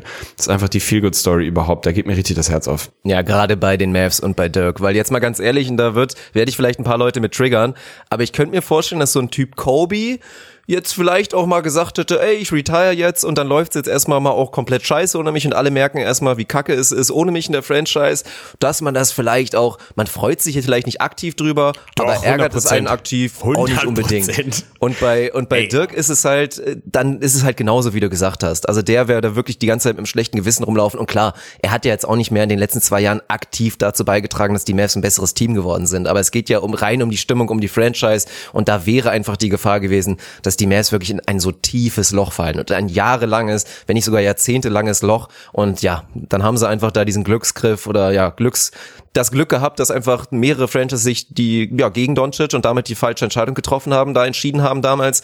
Und jetzt ist es die schönste Story der Liga, ist einfach wirklich geil. Total. Und um das nochmal ganz kurz äh, zu Protokoll zu bringen, ey, ganz ehrlich, wenn ich irgendwie ein Fußballteam verlasse, dann will ich, dass die im Jahr danach absteigen. Damit jeder denkt, es lag nur an mir. Also da bin Ja. ich, da bin ich 100% so gepolt, dass ich gut, denke, tut mir jetzt auch nicht so weh, wenn es danach Licht läuft, damit man sich zumindest morgens im Spiegel, wenn man die Wampe nochmal kurz massiert, sagen kann, ja, hier, der Papa ist weg und schon läuft's nicht mehr. So ist es nämlich. Naja gut, dann kommen wir jetzt, glaube ich, zu einem anderen Team in dem Westen, was auch natürlich um die ganzen jungen Talente und um auch das große Talent Zion Williamson, was wir immer noch nicht gesehen haben, so ein bisschen die andere Seite der Medaille ist. Und das sind die New Orleans Pelicans. Und wir haben eben im, im minimalen Vorgespräch auch nochmal kurz drüber gesprochen. Und du meintest auch nochmal so straight, Alter, die Pelicans elf in Folge verloren, so klar, dass es schlecht lief, war mir bewusst, aber dass es jetzt wirklich elf in a row sind, das hatte ich jetzt auch nicht so richtig auf dem Schirm. Und bei mir war es auch ganz ehrlich wirklich nicht so und wir müssen, glaube ich, gar nicht sportlich so groß drüber reden. Also klar, es gibt interessante Themen, aber hinten raus steht für mich letztendlich da die Überschrift, es reicht halt einfach nicht aus. Und gerade auf den, auf den großen Positionen, dadurch, dass ja auch dann Derek Favors verletzt ausfiel und einfach nicht mehr spielen konnte, dann, dann fehlt einfach Qualität. Du wirst mit einem Jalil Okafor, so schön es phasenweise aussieht mit ihm, wirst einfach keinen Blumentopf gewinnen. Jackson Hayes hat einen, macht einen super Eindruck als Rookie, aber auch der bringt dich erstmal nicht weiter und dann reicht es einfach nicht als Talent. Dann reicht es auch nicht, wenn Brandon Ingram spielt wie der Most Improved Player, wenn Drew Holiday eigentlich wie immer auch ganz gut performt. Natürlich kannst du zum Coach gucken und sagen, ja, Elvin Gentile, was ist denn da los? Du hast eigentlich sehr, sehr oder viele, viele gute bis sehr gute, schrägstrich elitäre Individualverteidiger. Drew Holiday, hätten wir gesagt, elitäre Defense. Lonzo Ball, elitäre Defense auf seiner Position, meiner Meinung nach. Ingram, guter Verteidiger. Und du kannst auch noch weitere aufzählen. Und da läuft es wirklich gar nicht. Sie sind einfach eine Schießbude und das ist Katastrophe. Kannst du gerne noch was dazu sagen, aber viel interessiert mich eigentlich die Trade Deadline naht und ich bin der Meinung, da müsste jetzt ja eigentlich was passieren. Und bei wem würdest du vielleicht am ehesten drauf gucken und sagen, das ist der Erste, der da jetzt das Haus verlassen wird? Und es heißt nicht, dass die Pelicans einreißen, aber einfach so die Spieler, die natürlich auch interessant sein könnten für einen Playoff-Kandidaten. Und ich glaube, da gibt's einige. Definitiv, also ganz ehrlich, ich sehe gar nicht den großen Trade bei den Pelicans. Ich glaube, dass sie das so ein bisschen so laufen lassen werden und das auch verbuchen unter ja, ohne Zion war klar, wird's auch schwierig und so. Also es würde mich wundern, wenn sie da einen der ganz großen Namen wirklich bewegen. Für mich so ganz emotional, ey, Free Derek Favors, Mann, der muss da raus, der Mann. Das ist einfach jemand, der die letzten Jahre bewiesen hat, dass er echt ein Qualitätsspieler in einem sehr, sehr guten Team sein kann. Der schimmelt da komplett vor sich hin. Also das macht für mich überhaupt gar keinen Sinn mehr, den man da zu sehen. Ähnliches gilt für Reddick, ist mit seiner Extension ein bisschen schwierig, aber auch der hat natürlich in diesem Team nichts verloren. Also ganz ehrlich, JJ Reddick hat in jedem Jahr seiner Karriere, der Mann ist 35, hat der Mann Playoffs gespielt. So, den musste da irgendwie befreien. Das ist einfach völlig vergebene Lebensmühe. Der trifft sein Dreier auch dieses Jahr wie immer überragend mit 45 Prozent bei hohem Volumen. Ist einfach jemand, der gehört da nicht hin. Der gehört nicht in ein Team, was wirklich Rock Bottom ist und einfach Potenzial hat, das schlechteste Team im Westen zu sein. Und das heißt mit den Warriors von heutzutage schon irgendwie was. Also das ist einfach ganz, ganz furchtbar. Das sind so die Jungs, die ich da gerne befreien würde. Ansonsten auf der Positivseite, ganz ehrlich, bin absolut kein Fan. Weiß gar nicht genau, warum nicht, weil natürlich die Kevin Durant-Vergleiche groß sind. Brand Ingram spielt eine Monster-Saison, also effiziente 25 Points per Game, wirklich improved in vielen, vielen Elementen des Spiels. Gefällt mir gut. So, Lonzo ist halt Lonzo, also weißt du eigentlich mittlerweile auch schon halb so, halb was du kriegst, so ist offensiv immer noch ein Problem. Aber das ist einfach ein Team, dem fehlt die Qualität. Ich sehe trotzdem nicht den großen Trade. Also wer soll es denn sein? Also ich hoffe, sie befreien irgendwie Derek Favors oder lassen ihn befreien, wie auch immer.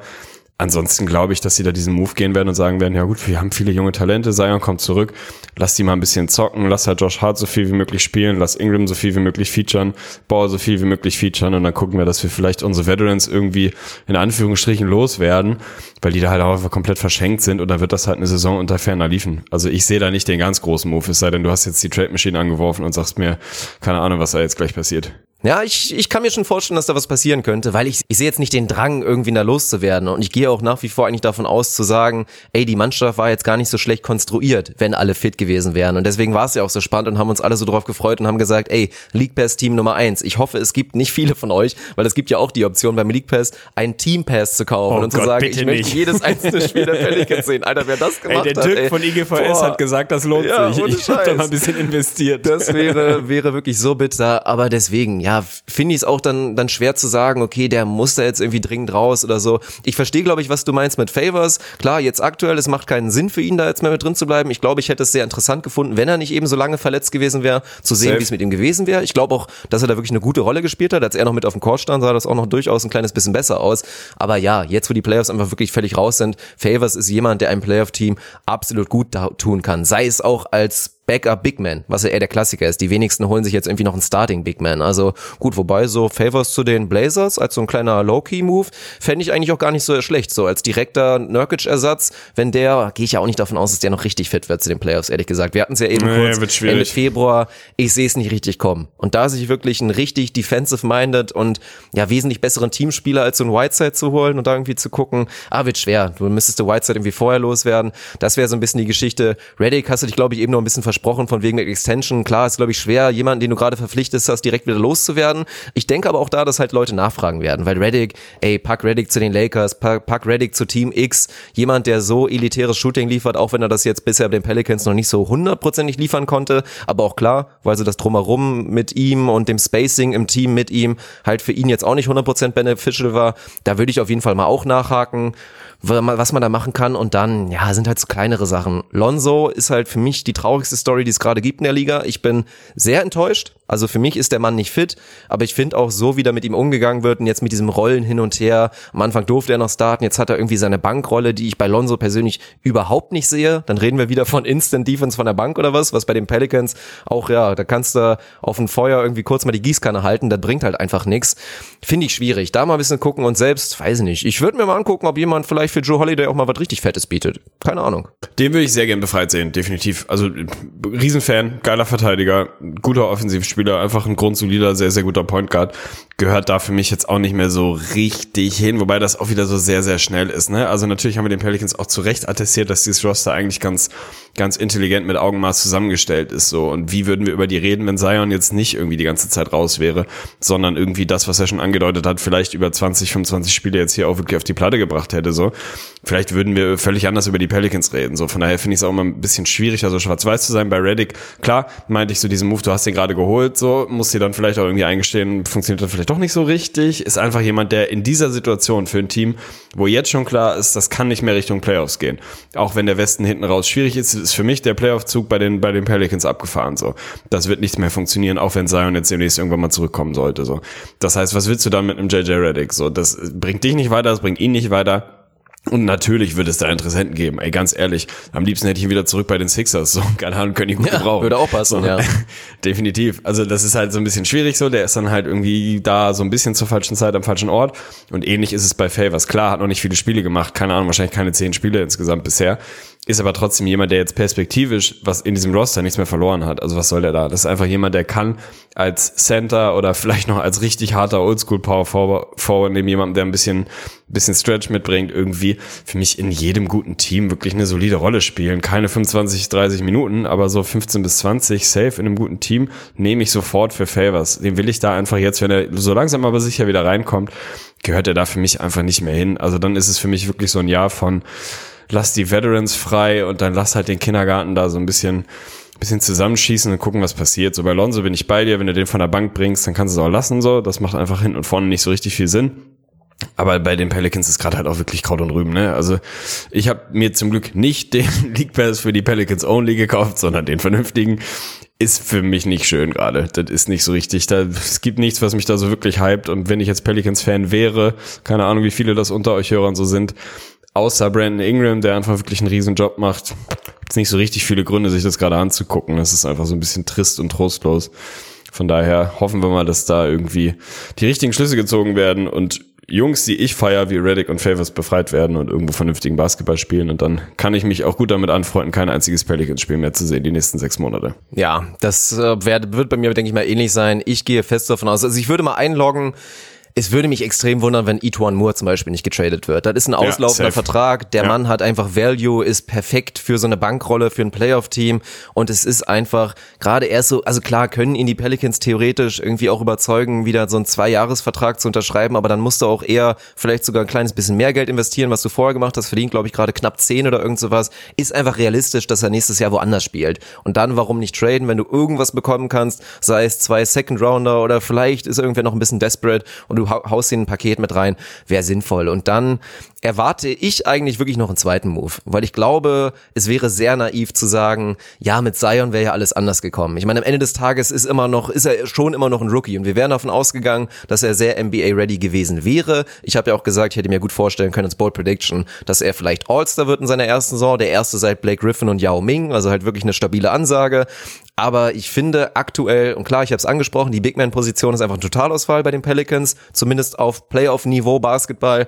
Ich glaube aber, dass gerade auch auf den, also so wie der Kader zusammengestellt ist, auch mit den Guards und so wie sie zusammen matchen, dass da zu viel schief läuft, um da ehrlich sagen zu können, komm, wir machen einfach nochmal Rewind und gehen nächste Saison komplett nochmal so rein. Also sollte es ein Lonzo treffen, keine Ahnung, aber auch da ist der Trade Value irgendwie gerade vom Aktienmarkt technisch irgendwie da, dass es Sinn machen würde, ihn zu moven. Weiß ich nicht. Aber ich, ich sag mal so zwei, ja, wenn du Ituan Moore schon als signifikant zählst, dann würde ich sagen, zwei signifikante Trades der Pelicans werden auf uns warten. Ito Moore hat es sich in den letzten Jahren verdient, dass man ihn als signifikant bezeichnen darf, finde ich. Und damit haben wir auf jeden Fall zwei äh, Predictions oder Prediction von dir eingeloggt. Zwei Moves bei den Pelicans werden passieren. Und ich bin gespannt, was da kommt. Ein Team, Was über das wir noch mal ganz kurz kurz? sprechen müssen. Ja, schieß. Ja, es, gibt- es gibt viele, es gibt viele Sachen, aber wir müssen noch einmal kurz, was sagst du zu Elvin Gentry?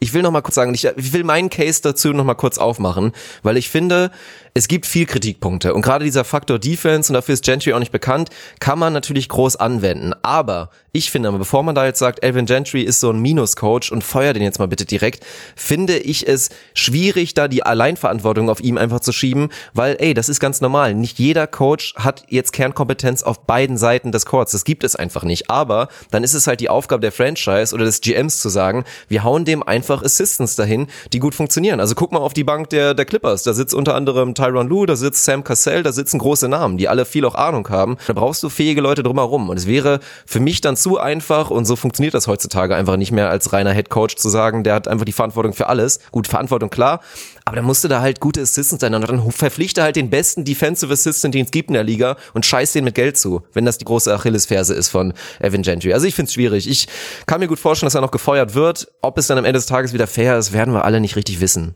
Ich lasse nichts kommen auf Elvin Gentry. Also natürlich bietet das jetzt relativ viel Raum für Kritik. Ich finde das Roster in der aktuellen Konstellation mit den Verletzungen auch ein bisschen schwierig. So, also wie viele andere Coaches würden da wahnsinnig viel mehr rausholen. Wenn du 26 oder was der Rekord gerade ist, bist, hast du nicht so wahnsinnig viele Argumente auf deiner Seite. Und das letzte Jahr lief jetzt auch nicht so wahnsinnig gut, so mit 33 Wins oder was da am Ende stand. Aber ganz ehrlich, das ist für mich immer, der hat irgendwie seine 1000, 1000 äh, Games gecoacht in, in seiner NBA-Karriere als Head Coach so, hat einen Rekord von fast 500 und war jetzt nicht immer bei guten Teams unterwegs. Also auf den Mann lasse ich nichts kommen. So, natürlich hat er im Moment nicht so wahnsinnig viele Argumente auf seiner Seite, aber das geht mir zu schnell. Also das ist für mich so, ich will nicht mal diese, diese Fußballanalogie raushauen so, aber das ist für mich das Gleiche in Grün. So, ich ja riesen Werder-Fan, wenn man jetzt anfängt über Florian Kofeld als Werder-Coach zu diskutieren, das ist so, come on, Alter, hab doch mal so ein bisschen Weitsicht in deinem Leben. Also wenn ich mich irgendwann mal festgelegt habe und gesagt habe, Elvin Gentry ist ein guter Coach, dann kann ich mich nicht nach 26 gespielten Spielen mit diversen Verletzungen und irgendwie geänderten Rahmenbedingungen, kann ich mich nicht hinstellen und sagen, feuer den Mann. So, das funktioniert für mich nicht. Also da muss ich mich für einen der beiden Wege entscheiden. Entweder sage ich, das ist ein guter Coach und natürlich gehört auch da dazu, wenn du ein guter Coach bist, bist du das nicht auf Lebenszeit per se. Also auch da hat man natürlich die Pflicht, sich weiterzubilden und irgendwie das sich ändernde Game weiter mitzubegleiten. So. Aber wir haben uns alle irgendwann mal darauf geeinigt, dass Evan Gentry ein ziemlich guter Coach ist, der gerade offensiv weiß, was er tut. So, und da jetzt hinzugehen und zu sagen, nee, das funktioniert alles nicht mehr, da muss jemand Neues hin, wir brauchen David Blatt zurück oder was weiß ich. So, nee, also das, das ist mir einfach zu schnell da musste als Coach dann von mir aus, also da brauche ich dann wirklich einen größeren Track Record, wo ich sage, dann dann ist es vielleicht nicht mehr an der richtigen Zeit oder nicht mehr der richtige Ort. Wenn ich da ins Roster gucke, die Verletzungssituation und so weiter und so fort, sehe ich nicht, dass er da massiv als Coach irgendwie underperformt. So, und das ist einfach kein gutes Team. So, in der Konstellation jetzt ist das kein gutes Team. Natürlich macht er seinen Job gerade nicht gut. So, ein Team, was 26 ist, da macht niemand seinen Job gut. Wahrscheinlich nicht mal der Busfahrer und der Zeugwart gerade. Da muss man alle auch mit in die Verantwortung nehmen. Aber dieses Reflexhafte, dann sofort zum Coach zu gucken, den man eigentlich irgendwie vor ein, zwei Jahren irgendwie wie geil, sind sie 48 Wins geholt, 2017, 2018 so. Da hat man ihm noch attestiert, sauguter Coach zu sein. Geht mir zu schnell. Also da gehe ich nicht mit, dann zu sagen, der ist irgendwie zu alt oder ist durch oder was weiß ich, müssen wir, müssen wir was wechseln. Bin ich noch nicht, bin ich noch nicht bereit. Also der hat für mich Benefit of the Doubt sich über 1000 gecoachte Spiele echt ein bisschen verdient so. Mm, ja, ich weiß es auch nicht. Ich kann den Finger ja auch nicht richtig drauflegen. Hast du ja eben schon gemerkt, glaube ich, bei meiner Einleitung. Aber ich bin, glaube ich, tendenziell ein kleines bisschen kritischer und ich glaube halt, Evan Gentry könnte zu den Coaches gehören, die vielleicht langsam ja in Richtung altmodisch und so ein bisschen outdated trenden in der modernen NBA. Also dafür, es ist ja, gab es in allen Sportarten, allen großen Sportarten, irgendwann gab es einfach diesen Shift, dass Trainer nicht mehr standardmäßig Durchschnittsalter 55 haben und wahnsinnig viel Erfahrung haben müssen, sondern du am Ende die schlausten Leute und die fähigsten Leute einfach den Job gibst. Sei es im Fußball, wo wir das jetzt natürlich schon in vielen Seiten seit Jahren sehen, diese Entwicklung und auch in NBA, ja, kannst du ja alles aufzählen, die ganzen Jungs. Sei es jetzt Nick Nurse, der da die frühe Erwartung bekommt oder natürlich auch, wie es bei den Timberwolves der Fall ist, da werden blutjunge Coaches auf die Teams hingelassen, haben selber keine irgendwie glorreiche Spielerkarriere vorzuweisen, aber inzwischen sind wir halt endlich so und ich sage bewusst endlich und freue mich da wirklich drüber, dass das halt keine Rolle mehr spielt und am Ende bist du halt ein guter Coach oder bist keiner. Ich kann es nicht bewerten bei Elvin Gentry von draußen. Es gibt Gründe zu denken, er ist kein sonderlich guter Coach mehr oder ist nicht mehr in der Lage, die, die moderne NBA richtig zu lesen oder seine Spieler mehr richtig zu erreichen. Ich weiß es nicht. Aber von daher warten wir mal ab. Ich würde trotzdem sagen, Tendenz, er wird noch gefeuert während der Saison. Ja, du willst doch einfach nur Jeff Van Gundy zurück in die Coaching-Position schreiben. Die Agenda fährst du wirklich seit Jahren. Ja, Und ich gebe finde aber auch, langsam äh, auf. auch über den, auch über den Mann kann man jetzt irgendwie, äh, weiß ich nicht, ob der noch so krass am Puls der Zeit ist, was sein Coaching-Game angeht. Ja, Aber das kann man, daran kann man zweifeln, mit Sicherheit. Definitiv. Äh, Ich glaube, es war Otto Rehagel, der große, große König Otto, der irgendwann mal gesagt hat, es gibt keine jungen und alten Spieler, nur gute und schlechte. Das gleiche gilt vielleicht mittlerweile auch für NBA Head Coaches so. Und ganz ehrlich, die haben halt auch einen, einen Supporting Assistant Staff um sich rum, wo gefühlt 47 Leute dabei sind und einer ist nur für Corner Threes verantwortlich und einer aus der linken Ecke und einer aus der rechten Ecke. Also so, das, da, da würde ich dann schon eher das Gesamtcoaching-Staff irgendwie in die Verantwortung nehmen, als hinzugehen und zu sagen, der Mann ist irgendwie Mitte 60, der ist outdated so. Gut, aber wann läuft das so fair ab NBA-Coach sein? Halt so. Nee, das ist ja nur meine Petition. Nicht, dass sie jemand hört, aber ich fände das äh, einen grundlegend sinnvollen Trend, ein bisschen weg von diesem kurzfristigen zu kommen. Aber das äh, kann man, glaube ich, im, im Sport und äh, finanziell relevanten Business immer wieder beklagen. Da wird man nie dahin kommen. Das ist halt schwarz-weiß. Das geht sehr, sehr schnell. Da bist du in der einen Nacht bist du der Riesencoach, der irgendwie das nächste Mastermind ist. Dann verlierst du irgendwie fünf aus oder 15 aus 20 Spielen und dann bist du gefeuert und dann kannst du dich wieder umsehen. Also so ist dein Leben wahrscheinlich mittlerweile. Wir müssen auch ein bisschen ganz kurz über die Bugs reden. Ich will das gar nicht so lange machen, aber ganz ehrlich, ein Team, was 17 Wins in Folge geholt hat, hat es verdient, dass wir uns zumindest mal zwei Minuten damit auseinandersetzen. Weil 17 Wins ohne Mist ist für mich so ein bisschen ähnlich wie, wie die Losing Streak der Pelicans. Natürlich kriegst du mit, dass die Bugs gerade komplett am Rollen sind, bei 23 und 3 sind nach dem Saisonstart, der so ein bisschen holprig in Anführungsstrichen war, jetzt komplett rasieren seit Ewigkeiten. Ich war trotzdem ein bisschen schockiert, dass da schon 17 stehen. Also wenn du mich gefragt hättest, wie lang ist die Winstreak der Bucks, hätte ich gesagt so 11, 12 oder so. Dass sie wirklich bei 17 angekommen sind, ist schon spektakulär produzieren fast 13er Net-Rating, sind einfach ein Sensationsteam. Mittlerweile die beste Defense der Liga, die drittbeste Offense der Liga, das beste True Shooting, spielen eine wahnsinnige Pace. Ein saugutes Team, aber ganz ehrlich, ein saugutes Team. Woran das liegt, da muss man jetzt, glaube ich, nicht so wahnsinnig doll ins Detail gehen. Ich finde, es gibt trotzdem ein paar bemerkenswerte Personalien, sei es ein Janis, der schon wieder irgendwie besser geworden ist, wo man sich mittlerweile fragt, wo hört das irgendwann mal auf? Also so gibt es da mal eine Ceiling, wird der wirklich jetzt einfach noch bis 26, 27, 28 immer noch jedes Jahr besser? Oder was passiert da? Ein Middleton, der ein paar Spiele verpasst hat, jetzt wieder dabei ist als quasi Co-Star. Für mich eigentlich möchte ich die Bucks dieses Argument nur vorschieben, um einmal ganz kurz George Hill zu feiern. Alter, ist das ein geiler Mackermann. Auch jemand, der in meiner Snap-Liste von Top 10 natürlich nicht, aber sagen wir mal Top 20, da hätte er auf jeden Fall einen Case für sich gehabt. Ich liebe diesen Mann und was der da gerade an, an Basketball spielt, ist natürlich nicht wahnsinnig spektakulär. Was spielt er 20, 21 Minuten oder was? Ist jetzt nicht die Welt, aber ist lights out offensiv, schießt irgendwie 54 Prozent aus dem Feld, 55 oder was von draußen gefühlt, kein Riesenvolumen und so weiter und so fort, aber einfach so ein legitim geiler Basketballer mit ein Grund, warum dieses, dieses Lineup einfach funktioniert. Aber auch sonst, ey, ich würde da auch natürlich einen Kyle Korver mit reinwerfen oder einen Dante DiVincenzo oder was weiß ich. Das ist einfach ein unterschätzt gutes Team. Wir haben natürlich vor der Saison die Bucks als bestes Team des Ostens, was die Regular Season angeht, betitelt. Also da bin ich ganz froh, dass wir da nicht irgendwie den Sixers attestiert haben, dass sie den Osten gewinnen. Beziehungsweise doch, das haben wir, glaube ich, aber dass sie die den besten Regular Season Record produzieren werden. Ich bin da eigentlich immer noch verhältnismäßig optimistisch, dass die Bucks das beste Regular Season Team sein werden und die Sixers das Ding am Ende gewinnen. Wenn wir mal ganz kurz aufs, aufs Over-Under gucken wollen, 57,5 waren da vor der Saison angesetzt. Wir sind beide under gegangen.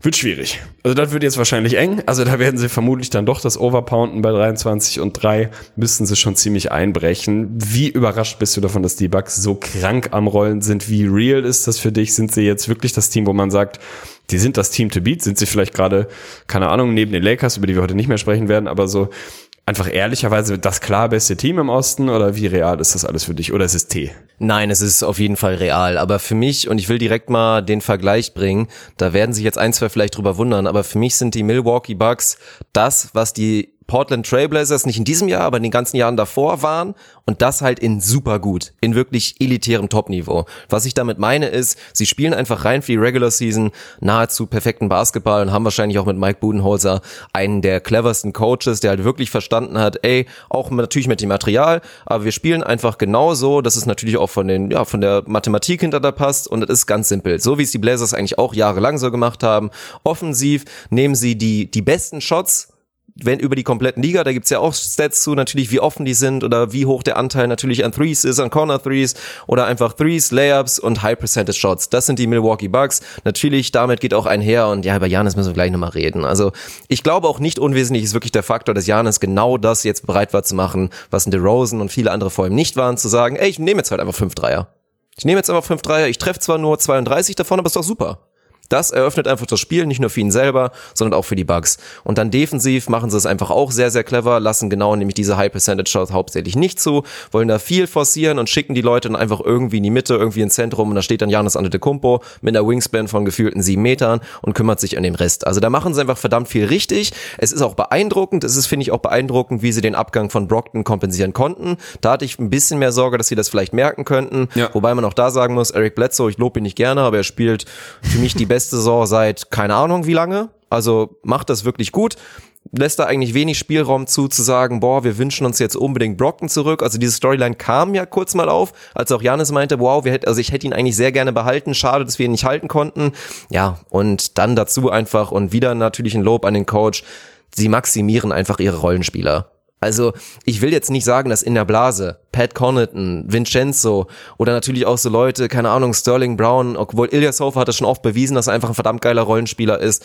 Aber sie holen da einfach wirklich das Maximum raus. Sie haben auch viele gute Rollenspieler, aber ob ein Pat Connaughton jetzt irgendwie bei den Blazers zum Beispiel als Rollenspieler aktuell da genau das gleiche liefern würde oder ob ein DiVincenzo, wenn du ihn zu den Bulls holst, als Backup-Combo-Guard, ob der da genau das gleiche liefern würde, sehr, sehr unsicher. Aber sie haben sich da einfach ein geiles Konstrukt, Konstrukt gesammelt, aber gut, wenn du halt einfach auch zwei Antetokounmpos, zwei Lopezes im Kader hast und ansonsten auch noch einige sympathische Kerle, ja, dann läuft's auch im Lockerroom gut und das ist natürlich eine wunderschöne Story, aber genauso wie du bleibe ich dabei. Ich glaube, die, die Sixers werden trotzdem für mich ja, werden das Ding holen. Können wir gleich drüber reden und auch nochmal durchanalysieren, aber das, ich bleibe meiner Meinung und gehe da jetzt nicht von ab, nur weil die Bugs so beeindruckend gerade sind. Ja, da, da bin ich auch dabei. Also da gehe ich auch nicht von runter, auch wenn die Sixers gerade auch so ihre ein, zwei Issues haben, die noch nicht so hundertprozentig laufen. Ich bin auch grundsätzlich bei dir, was die Bugs angeht, äh, als dass sie ein Team sind, was, sagen wir mal, äh, ich will nicht sagen von der Regular Season profitiert, aber da vielleicht immer ein bisschen besser wegkommt, als sie das dann Doch, vielleicht ist in der Playoff-Serie sind. Regular Season. Ja, ja. Sie sind dann ein Team, was in der Playoff-Serie, wo wirklich viel härter auf Matchups geguckt wird und viel härter geschemt und gegameplant wird. Ein Team, was da wahrscheinlich weniger von profitiert, aber ganz ehrlich, ich bin mittlerweile fast so weit, dass ich mir selber ich will nicht sagen Vorwürfe mache, aber dass ich anscheinend dazu neige, Janis Antetokounmpo immer noch zu unterschätzen. Ich finde das absurd, was der Mann da dieses Jahr wieder auf die Platte bringt. Natürlich ist der Dreier, den er nicht trifft, ist aber scheißegal. Diese fünf Attempts sind für mich so viel wert. Das kannst du auch schwer quantifizieren. Natürlich könntest du es jetzt irgendwie, um zu gucken, wie viele andere offene Looks für, für seine Mitspieler generiert er dadurch. Allein, dass er einfach diesen, diesen Thread jetzt ausstrahlt und da ansatzweise verteidigt wird. So richtig ehrlich wird er da natürlich immer noch nicht verteidigt. Aber das ist für mich ein Riesenschritt und lass den Mann mal irgendwie diesen Dreier bei 35, 36 Prozent irgendwann einpendeln. Dann ist er wirklich lights out. Also ist für mich hands down trotz Luca und trotz ein, zwei anderen Kandidaten für, und James Harden, den man da wieder mit reinwerfen muss, für mich absolut klarer Frontrunner auf MVP gerade, ist absurd, was der Typ da wieder auf die Platte bringt in seinem Alter. Und ich anscheinend neige dazu, ihn immer noch ein kleines bisschen zu unterschätzen und zu unterschätzen, wie gut ein involvierter, motivierter Janis einfach für ein Regular Season Team ist, wie viele Wins der alleine produziert durch das, was er da jeden Abend auf die Platte bringt. Man muss Eric Bledsoe loben für das, was er da spielt. Ich bin noch nicht bereit, das zu tun, weil ich mag den Mann nicht und ich mache vollkommen ohne irgendwelche Stats und Argumente den Case auf, dass sie mit Brockton Bledsoe noch besser werden, als sie jetzt sind. Ich glaube, dass Malcolm Brockton mittlerweile ein besserer Basketballer ist als Eric Bledsoe. So. Sorry, Miguel, alter Homie so des Podcasts wird er, wird er nicht feiern, aber ich bin kein Fan, spielt trotzdem eine gute Saison, muss man ihm lassen. So, und Middleton kommt jetzt wieder gut rein, macht das, was er halt so machen muss, ist irgendwie Borderline 50, 40, 90 unterwegs. Sieht schon sehr, sehr gut aus. Und natürlich hast du recht damit, dass sie auch ihre Rollenspieler und so ihre peripheren Leute einfach maximieren, so und besser aussehen lassen, als sie das wahrscheinlich in der Blase sind. Also ganz ehrlich, wer reibt sich denn wirklich die Hände nach einem Pat Connaughton so? Der sieht jetzt sehr, sehr gut aus da. Finde ich auch ein bisschen schwierig. Aber es ist einfach ein Team, ey, keine Ahnung, da spielen 13 Jungs irgendwie zweistellige Minuten. Natürlich auch, weil sie irgendwie viel, viele Blowouts produzieren, aber die gehen tief in die Rotation. Das sieht alles wirklich gut aus. Janis spielt 31 Minuten, das ist ein Witz. Ansonsten sind sie alle weit unter den 30 Minuten. Sie gehen da wirklich tief rein. Buhnhäuser, geiler Coach. Ah, Es sind einfach, also sind schon echt besser. Also das muss ich sagen, ich bleibe trotzdem dabei, dass ich glaube, dass die Sixers den Osten gewinnen werden, aber die Bucks sind etwas besser, als ich es erwartet habe gerade. Und da muss ich sagen, Ja, Chapeau das kann man, glaube ich, echt sieht so wirklich gut aus. Da würde ich auch komplett mitgehen. Ich glaube, das Sixers-Thema werden wir jetzt heute nicht mehr komplett ausdiskutieren. Ich glaube, man sieht jetzt gerade auch schon, und das waren ja natürlich auch mit, war ja bei TNT sehr, sehr prominent nach dieser Leistung da von vorhin Joel Embiid, dass da natürlich auch Shaq und Chuck da hohen Lob gemacht haben und dein Jimmy sieht es ja absolut genauso und sie haben eigentlich das wiederholt, was Jimmy auch gesagt hat, ey, ich habe den im Training gesehen, den Mann, und ohne Scheiß, meine Meinung ist es, der müsste eigentlich der beste Spieler der Welt sein, weil er ist einfach so gut und so krass gut und ich glaube einfach nach wie vor, dass gerade auch bei Embiid und wir haben gesehen in den letzten Playoffs, wie viel Herzblut da wirklich mit reingeht, also da kannst du ihm keine Vorwürfe mehr machen. Ich würde ihm unterstellen, er spielt in der Regular Season nicht immer mit hundertprozentiger Intensität und hundertprozentiger Ernsthaftigkeit, aber in den Playoffs wirst du das bekommen. Ich finde Ben Simmons und ich muss ihn da immer wieder verteidigen. Auch im Stream sagen alle immer, boah, der ist nicht improved oder der stagniert maximal, ist vielleicht sogar schlechter gefunden.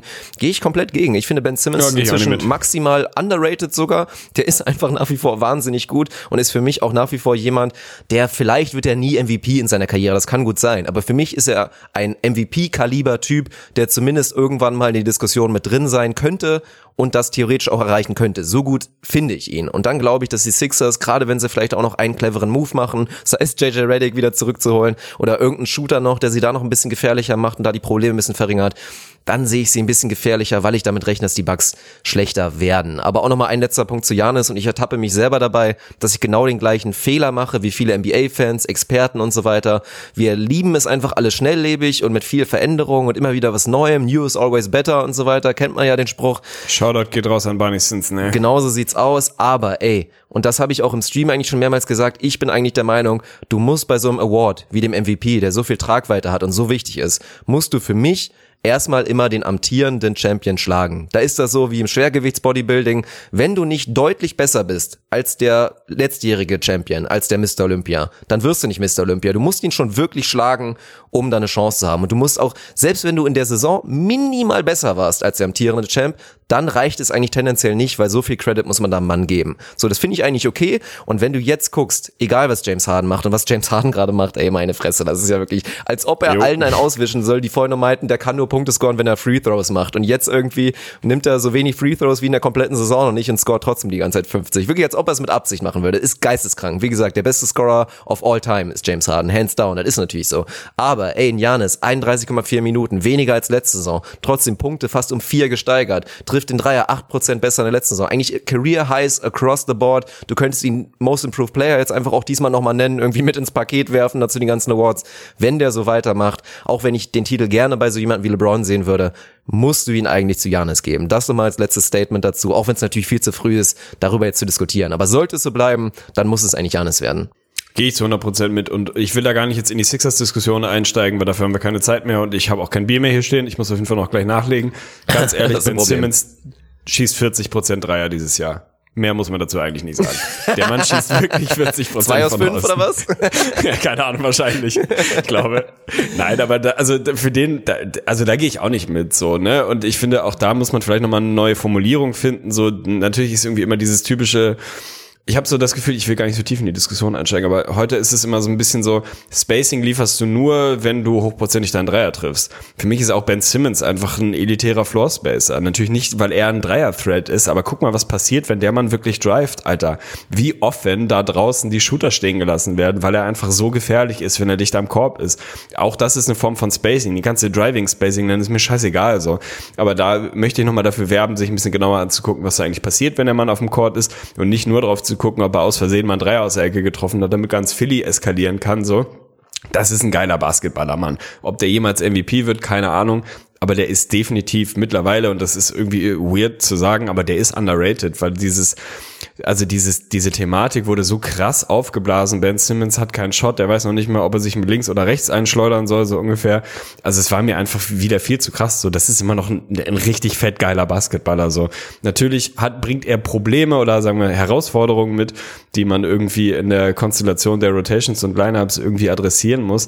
Aber ganz ehrlich, das, der hat individuellen Skill auf absolut elitärstem Level. Also ganz ehrlich, da muss man mal weg davon, dass jetzt Ben Simmons irgendwie schon wieder irgendwie abgeschrieben wird geiler Zocker, einfach ein geiler Zocker. So, von daher glaube ich an die Sixers genauso wie du, finde aber auch, um das nochmal zu Ende zu bringen, die Bucks monströses Team und ich gehe hundertprozentig mit, auch wenn ich die Analogie eher beim Boxen gemacht hätte und nicht beim Bodybuilden. Aber dieses, du musst besser sein als derjenige, den du herausforderst, finde ich eigentlich einen ganz, ganz sinnvollen Ansatz. Also so dieses typische Ding, wenn es ein Cointoss ist, wenn es 50-50 ist, kriegt den Benefit of the Doubt, kriegt nicht der Herausforderer, sondern kriegt der Champion, der Verteidiger. Finde ich legitim. Und natürlich müssen wir jetzt nicht in die Award-Diskussion einsteigen, aber Janis macht alles, Glaubst du, was glaubst man du, machen er wird kann, ihn bekommen? um MVP zu Bauchgefühl? werden. Ja. Ich glaube nämlich Ja.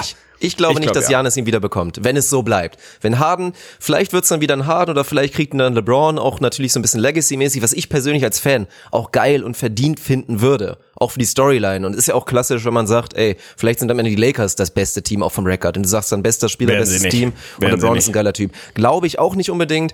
Aber ich, ich würde sagen, wenn alles so bleibt und die Konkurrenz auch so stark ist natürlich, weil es, ey, jetzt mal historisch, guck da rein. Also was da jetzt mehrere Jungs da gerade wieder liefern, die wären in dem Jahr als Derrick Rose MVP, also da wäre Derrick Rose wahrscheinlich so 17. geworden auf dem MVP-Ballot, jetzt mal ohne Scheiß. Also das ist halt krank. Ich glaube aber nicht, dass da die Leute bereit sind zu sagen, back to back, und dass da vielleicht dann auch noch mal dieses Europäer-Ding, obwohl man eigentlich sagen muss, das wurde jetzt besiegt, dadurch, dass Janis ihn bekommen hat. Ah, Ich, ich sehe es nicht kommen. Ich bin gespannt. Ich glaube, dass, äh, dass er den bekommen wird. So, natürlich Na ist das sehr viel Glaskugel. Ich glaube aber auch, dass die Bucks ziemlich gute Karten haben, das Team zu sein, was mit dem besten Regular Season Record in der ganzen Liga abschließen wird. Ich glaube, dass er relativ klar besser auch als der der Lakers sein wird, weil da schon irgendwie die Coasterei irgendwann mal ein bisschen losgehen wird, was auch völlig in Ordnung ist. Also da glaube ich, wird er viele Argumente haben. Natürlich ist gerade James Harden aktuell vollkommen absurd. So, und da wird es auch wieder die Fanlager sehr, sehr spalten. Ich glaube trotzdem, dass dass Janis das Ding am Ende back-to-back bekommen wird und für mich wäre es auch verdient. Schauen wir mal. Und Westbrook hat auch übrigens die Kritik aus dem Podcast angenommen, hat er wahrscheinlich natürlich Safe. nachgehört Guter und seitdem legt er auf jeden Fall auch wieder hin. Ja, gucken wir mal. Also ich bin ja auch froh, dass ich gesagt habe. Der Hund. ja, bei Patreon ist er nicht. Der hört immer montags, also der Schweinehund. So ein Arschloch, ey. Grüße gehen raus an alle Nicht-Patroneten. Kompletter Gauner, ey. Nee, aber das ist natürlich schön zu sehen. Deswegen bin ich auch froh, dass ich es genauso formuliert habe. Ich überlege langsam, meine Aktien zu verkaufen, aus dem Bus auszusteigen, vom Zug irgendwie da, Bahnsteig irgendwie mal den, den mal zu nehmen langsam. Aber ich habe es noch nicht getan.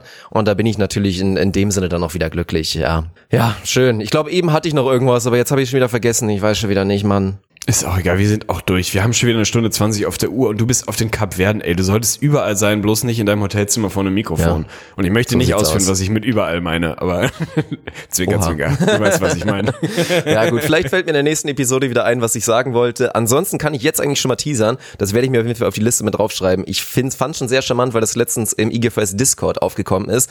Da wurden die unsere Bold Predictions nochmal wieder gepostet und es wurde ein kleines Oh, Zwischenfazit gefährlich. gezogen. Und genau das möchte ich eigentlich ganz gerne mal in der nächsten Episode machen. Also das schreibe ich mir. Ich ehrlich gesagt nicht.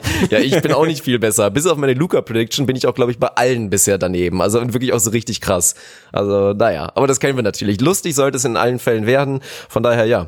Grüße und Shoutouts gehen auf jeden Fall raus. An erster Stelle natürlich für alle Patreoneten, aber auch natürlich an alle, habe ich ja beim Twitch-Stream auch mal wieder, an alle treuen Supporter, die überall dabei sind und alles abfeiern des Todes, aber einfach sagen, ey, ich habe die drei Euro einfach nicht über. Sei es Schüler, Studenten oder irgendwas, wir können das absolut verstehen. We've all been there. Von daher kein Stress. Äh, Support geht auch mehr als nur finanziell, das haben wir schon oft genug erklärt. Aber alle, die das Projekt nach wie vor in irgendeiner Form unterstützen, maximale gegen Küsse natürlich raus, Speichel auf die Eichel. Und für mich war es das. Du kannst gerne noch einen letzten Satz sagen und dann hören wir uns in aller Frische in der nächsten Episode wieder.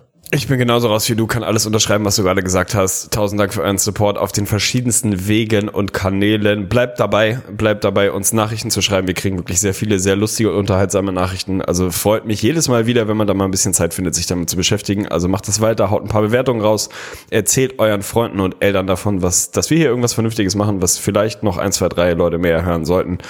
Bleibt stabil, Küsschen auf, ne, ihr wisst wohin, jeder wie er mag und meint und haut rein.